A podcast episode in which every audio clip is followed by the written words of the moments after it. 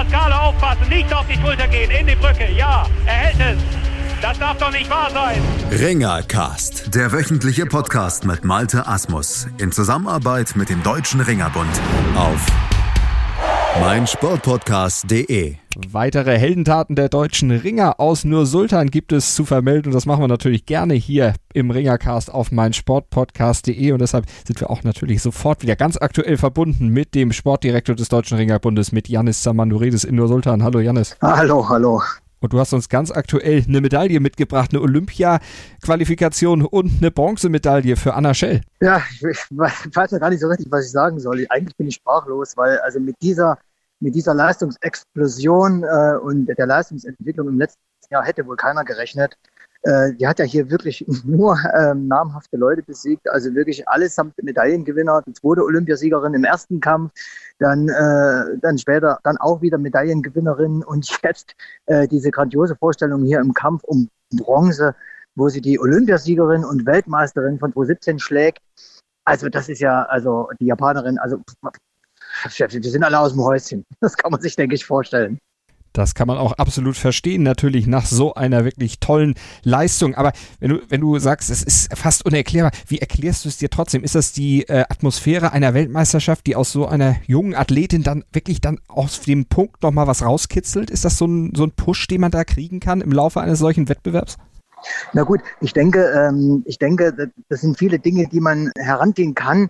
Äh, ich würde aber gar nicht so viel äh, oder zu viel da rein interpretieren wollen. Was aber Fakt ist, äh, und das ist, spricht für eine Anna Schell, dass er eine absolut zielstrebige und ehrgeizige Athletin ist, die im Wettkampf eben auch das abruft, letzten Endes, was sie im Training immer wieder von sich auch abfordert. Also es gibt nicht viele, die also so ehrgeizig und zielstrebig sind und sie macht wirklich alles, äh, auch äh, was, was der Trainer vorgibt. Äh, sie setzt das konsequent um und nicht zuletzt natürlich auch die technisch-taktischen Vorgaben hier der Bundestrainer, die setzt sie einfach zu 100 Prozent um und ist da ihrer Linie wirklich bis zum Schluss treu geblieben.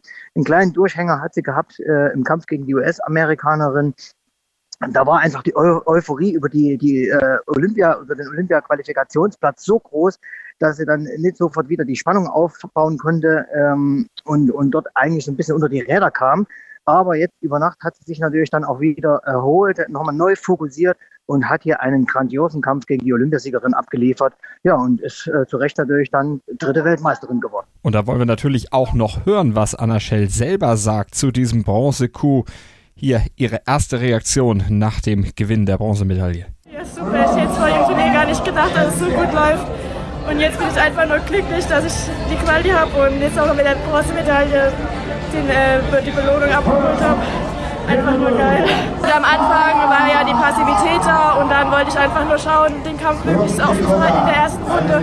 Und in der zweiten Runde werde ich Ausdauer dann die Punkte zu machen. Wie geht es jetzt weiter? Jetzt wird erstmal gefeiert? Ja, auf jeden Fall. Und dann geht es erstmal in Urlaub. Und dann läuft die Vorbereitung schon wieder weiter.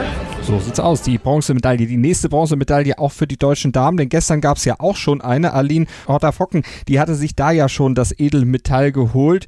Die Olympia-Qualifikation hatte sie vorher ja schon geschafft und in diesem Kampf gestern um Bronze, da gab es ja nach ungefähr, ich glaube, 40 Sekunden so eine kleine Schrecksekunde, denn eine Wunde, die Aline sowieso am Kopf schon hatte, die war nochmal aufgegangen und danach musste sie mit Turban spielen. Ja, na gut, Schrecksekunde war es, war das vielleicht weniger. Wir wussten, dass sie da so eine, so eine, so eine, ja, so, eine, so eine Schürfwunde hatte am Kopf, die natürlich dann aufging. Deswegen wurde dann das Ganze ähm, abgetaped. Die Gegnerin hat natürlich versucht, immer wieder dieses Tape abzureißen. Das war also auch die Rückmeldung der Athletin, also von Aline. Äh, aber sie hat sich da nicht aus der Ruhe bringen lassen und hat eben einen hochkonzentrierten Kampf dort auch abgeliefert, der natürlich sehr taktisch geprägt war. Das ist klar, niemand wollte einen Fehler machen, aber sie hat am Ende eine ganz äh, souveräne und, und, und taktisch kluge Leistung dort abgeliefert und ist verdient, natürlich einmal mehr verdient, auch hier äh, dritte Weltmeisterin geworden. Vorher hatte sie ja schon die Olympia-Qualifikation geholt, auch äh, mit einer bernstarken Leistung. Eine Schrecksekunde, was wirklich eine Schrecksekunde war, war der erste Kampf, wo sie also beinahe auf die Schultern gegangen ist und sich aber wirklich dort rausgekämpft hat und dann auch in den Kampf zurückgekämpft hat. Und das ist natürlich auch Ausdruck äh, eines, eines Champs der, oder eines Champions, der dann einfach auch die Nerven behält und sich dann über so eine tolle Leistung auch zurückkämpft. Und damit dann natürlich auch im nächsten Jahr in, bei Olympia in Tokio angreifen wird. Genauso wie ja auch drei deutsche Herren. Wenn du jetzt ein Zwischenfazit nach den Männern im griechisch-römischen Stil und den Damen nochmal ziehen kannst. Du warst nach den Greco-Männern schon äh, sehr enthusiastisch. Das dürfte sich jetzt nochmal gesteigert haben. ja, also zweifelsohne. Also viel mehr geht eigentlich schon gar nicht. Äh, es ist häufig eben dann so, dass gerade bei so einer Weltmeisterschaft, wie ich ja schon auch sagte, die ihre eigenen Gesetze hat, äh, Glück und, und, und Leid sehr oft auch nebeneinander liegen. Wir hatten ja auch gestern über eine Ellen Risterer gesprochen, die eben knapp gescheitert ist. Auch eine Anna Schell hatte einen sehr, sehr glücklichen Moment, wo sie eben in der letzten Sekunde noch den Kampf gedreht hat und damit die Olympia-Qualifikation ähm, erreicht hat. Also sowas passiert bei solchen Weltmeisterschaften. Die Kämpfe werden manchmal eben auch in den letzten Sekunden entschieden.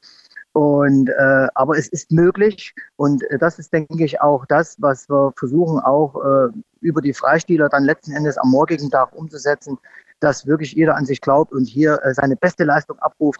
Und dann liebäugeln wir natürlich auch äh, mit der einen oder anderen bernstarken Leistung im Freistilbereich und vielleicht sogar mit der Olympia-Qualifikation. Wen hast du da besonders im Auge oder möchtest du jetzt lieber keine Namen nennen, um den Druck nicht unnötig vorher noch zu erhöhen? Ich möchte, nee, den Druck möchte ich nicht erhöhen, aber es sind zwei Athleten am Start und ich traue es beiden Athleten zu.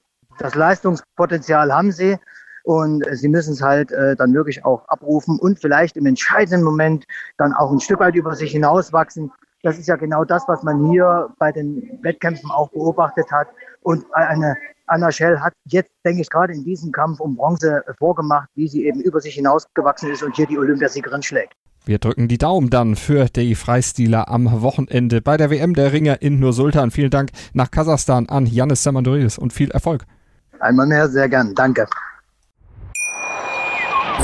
Wie baut man eine harmonische Beziehung zu seinem Hund auf? Puh, gar nicht so leicht. Und deshalb frage ich nach, wie es anderen Hundeeltern gelingt, beziehungsweise wie die daran arbeiten. Bei Iswas Dog reden wir dann drüber. Alle 14 Tage neu mit mir, Malte Asmus und unserer Expertin für eine harmonische Mensch-Hund-Beziehung, Melanie Lippisch. Iswas Dog mit Malte Asmus. Überall, wo es Podcasts gibt. Aufpassen, Pascale, aufpassen, nicht auf die Schulter gehen, in die Brücke, ja, er hält es. Das darf doch nicht wahr sein. Ringercast, der wöchentliche Podcast mit Malte Asmus in Zusammenarbeit mit dem Deutschen Ringerbund auf meinsportpodcast.de. Willkommen bei meinsportpodcast.de. Wir sind Podcast. Wir bieten euch die größte Auswahl an Sportpodcasts, die der deutschsprachige Raum so zu bieten hat. Über 20 Sportarten, mehr als 45 Podcast-Serien über 9000 veröffentlichte Podcasts und über 5 Millionen Podcast-Downloads allein im Jahr 2018. Wir sind Podcast. Wir sind meinsportpodcast.de.